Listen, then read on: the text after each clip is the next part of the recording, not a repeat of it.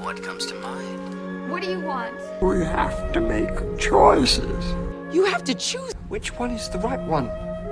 What do you want? It's not that simple. What It's... do you want? Make your choice. Bienvenue sur Le Choix de Marie, le podcast ciné qui vous donne tout simplement des idées de films à regarder. Sans spoiler ni prétention, je partage chaque semaine avec vous les films que j'ai vus pour faciliter votre dilemme du On regarde quoi?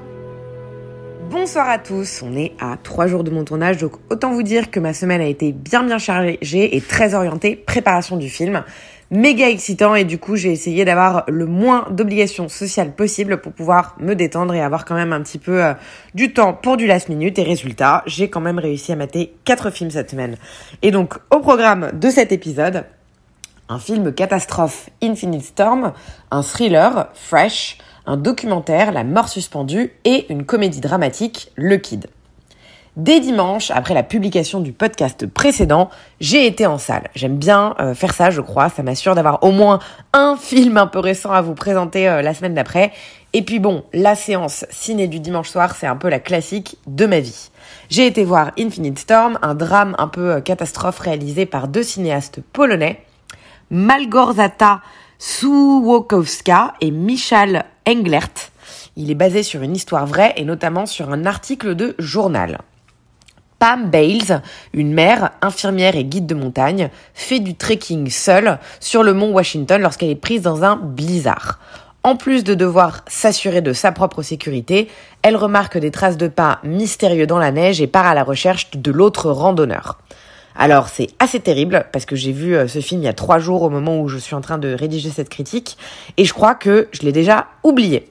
Et pourtant, je me souviens en être sortie un peu, euh, à peu près satisfaite, on va dire. Le film est bien réalisé, bien interprété, divertissant, pas prévisible pour un sou, mais ça manque un peu d'impact, je crois, de message à retenir sur l'ensemble du film. Il y a des émotions, clairement, tout au long du film, mais on a du mal à voir où l'histoire veut en venir in fine. Il y a plein de choses qui fonctionnent et je pense notamment à toutes les scènes où les personnages sont en difficulté dans la montagne. Superbe photographie et gestion de la montée en tension. J'étais vraiment euh, à fond dedans et, et tendue en fait euh, pour eux pendant tout le film. Mais je crois qu'il manque un petit peu de personnalité. Tant les personnages que la montagne en elle-même. Lui, à la limite, je peux comprendre, il est volontairement euh, très mystérieux. L'ennui, c'est que elle également est un peu trop mystique à mon goût. C'est censé être la lead, on doit s'identifier à elle. Je trouve qu'il y a un petit loupé là-dessus. Son personnage met un peu trop de temps à se dévoiler. Et comme je le disais, la montagne, n'a pas énormément de caractère. C'est vraiment des, des plans un peu... Euh, un larges, mais on aurait pu avoir un petit peu plus de chien dans la façon dont le paysage est dévoilé. Je crois que j'ai pas beaucoup plus de choses à ajouter là-dessus. Ça a fait le taf euh, du divertissement du dimanche, mais je pense pas que je le recommanderais nécessairement, et pour le coup, il est certain que je ne le reverrai jamais. En termes de casting, on a une jolie pointure quand même, Naomi Watts en lead dans le rôle de Pam, qui est très bonne, ça reste une actrice qui est très douée et qui démontre beaucoup d'authenticité dans ses émotions, mais comme je le disais, son personnage n'inspire pas une sympathie énorme, c'est clairement une gentille, mais j'ai eu du mal à ressentir grand chose pour elle. Son acolyte, c'est Billy Howell, que je ne connais pas, lui aussi plutôt convaincant sans pour autant être inoubliable. Voilà pour Infinite Storm qui n'a pas de date de sortie prévue en France pour le moment, pas un indispensable à mes yeux comme vous avez pu le comprendre.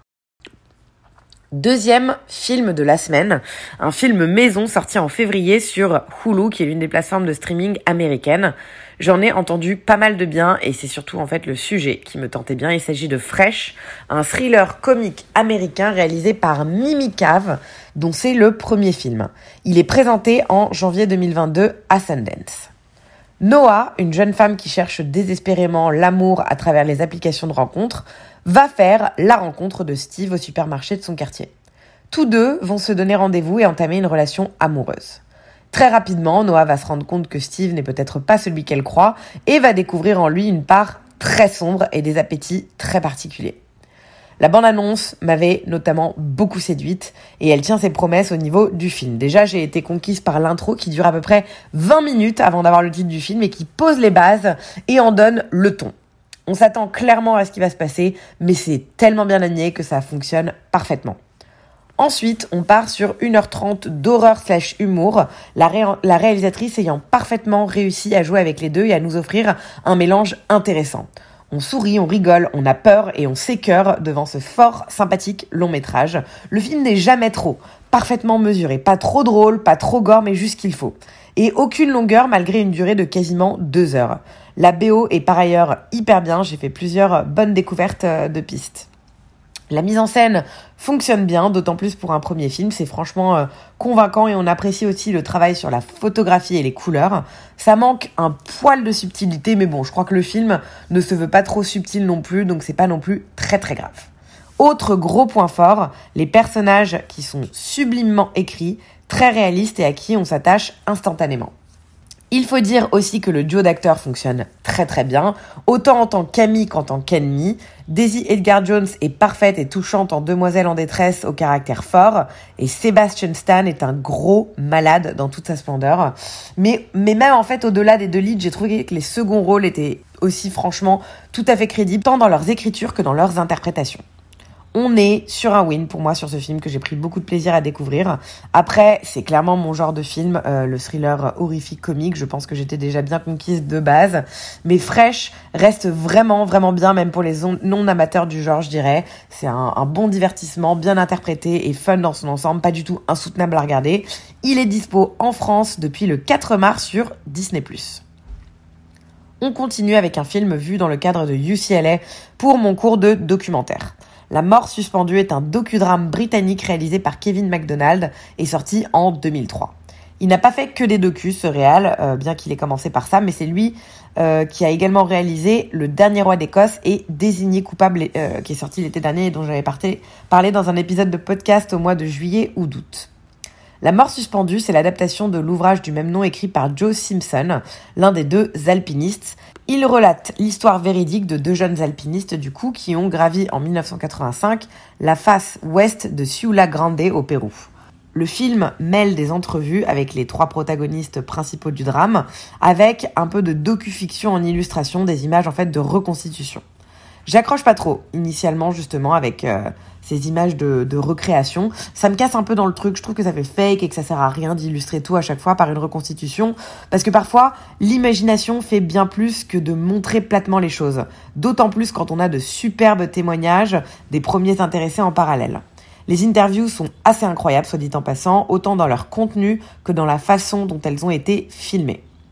Il faut aussi avouer que l'histoire est juste incroyable tant l'épopée de base des deux alpinistes que les mésaventures qui leur sont arrivées. Je connaissais rien à l'histoire en lançant le film, je pense que c'est mieux comme ça d'ailleurs, donc je vais rester euh, très très vague. Mais c'est un récit très inspirant qui raconte une aventure assurément euh, unique d'alpinisme, et je pense que son euh, dénouement mérite d'être connu, parce que c'est une belle leçon d'humanité, de tolérance et de pardon, ce film. Les images euh, de montagne sont par ailleurs splendides, même si j'ai pas forcément été euh, convaincue par le jeu des deux acteurs, comme je le disais. Ça apporte pas grand chose et forcément ça retire un peu du suspense, étant donné qu'ils sont en train de nous raconter euh, l'histoire des années plus tard. En somme, moyennement convaincue par le format, mais complètement conquise par l'histoire. Je pense que c'est un docu qui vaut le coup d'être vu, d'autant plus si vous êtes un peu branché escalade, sport extrême, alpinisme. C'est pas du tout mon cas dans la vraie vie, mais pour une raison que j'ignore. J'adore ce type de film. Je suis une fervente participante du Banff Festival à l'époque où j'habitais à Paris qui traite euh, des films de montagne. Je trouve qu'il y a souvent beaucoup de sérénité qui se dégage de ces films, en plus d'images sublimes, souvent de belles leçons de vie et de survie et je crois que enfin même si je suis pas forcément dans la dans la dans, ma vie personnelle hyper euh, attirée par tous ces sports extrêmes, je, je, je, viens quand même d'un village de montagne et je crois que il y a quelque chose qui m'attire dans ce type d'environnement. Euh, donc ici, on était à nouveau sur une histoire de, vie et de survie, euh, donc pour la mort suspendue que je vous recommande. Si cette petite critique vous a parlé, il est dispo en streaming sur Mubi pour les abonnés, et sinon en VOD sur Apple TV, Orange, Amazon et Canal VOD. Dernier film de la semaine, à voir dans le cadre de mes devoirs à nouveau. La consigne était d'étudier le montage d'un film muet j'ai opté pour Le Kid de Charlie Chaplin que j'avais jamais vu auparavant. Un très très grand classique qu'il me manque, je sais. Euh, une comédie dramatique muette américaine écrite, produite et réalisée par Charlie Chaplin. Il est sorti en 1921 ce film. C'est par ailleurs le premier long métrage de Chaplin et le premier avec le personnage de Charlot qui n'était apparu auparavant que dans des courts métrages. Lâchée par son amant, une jeune femme abandonne son enfant. Charlot, le vagabond, le recueille malgré lui et l'élève pendant 5 ans. Mais un jour, les services sociaux s'en mêlent au même moment que la jeune mère décide de retrouver son fils.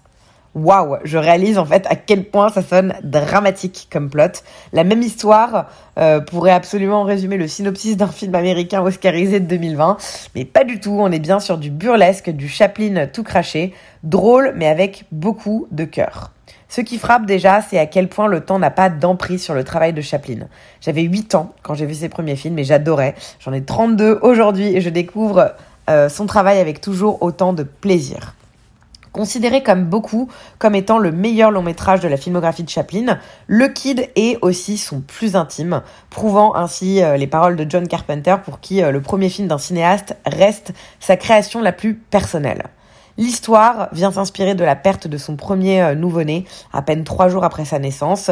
Cela lui a en fait donné envie de créer un film sur les liens de parenté et l'amour inexplicable que l'on peut avoir pour un enfant assurément moins politique que ses prochains films. L'histoire est simple, elle nous renvoie directement au cœur de cette petite famille de pauvres qui, avec un rien, subsiste chaque jour. C'est inspirant.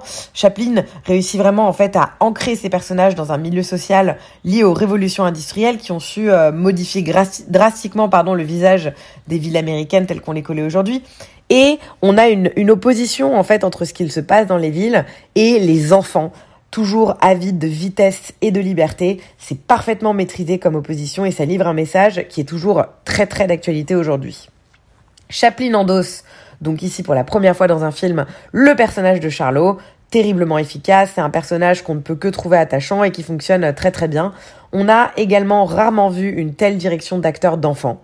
Jackie Coogan est absolument incroyable de véracité dans toutes euh, ses scènes, même euh, les plus chargées en émotions.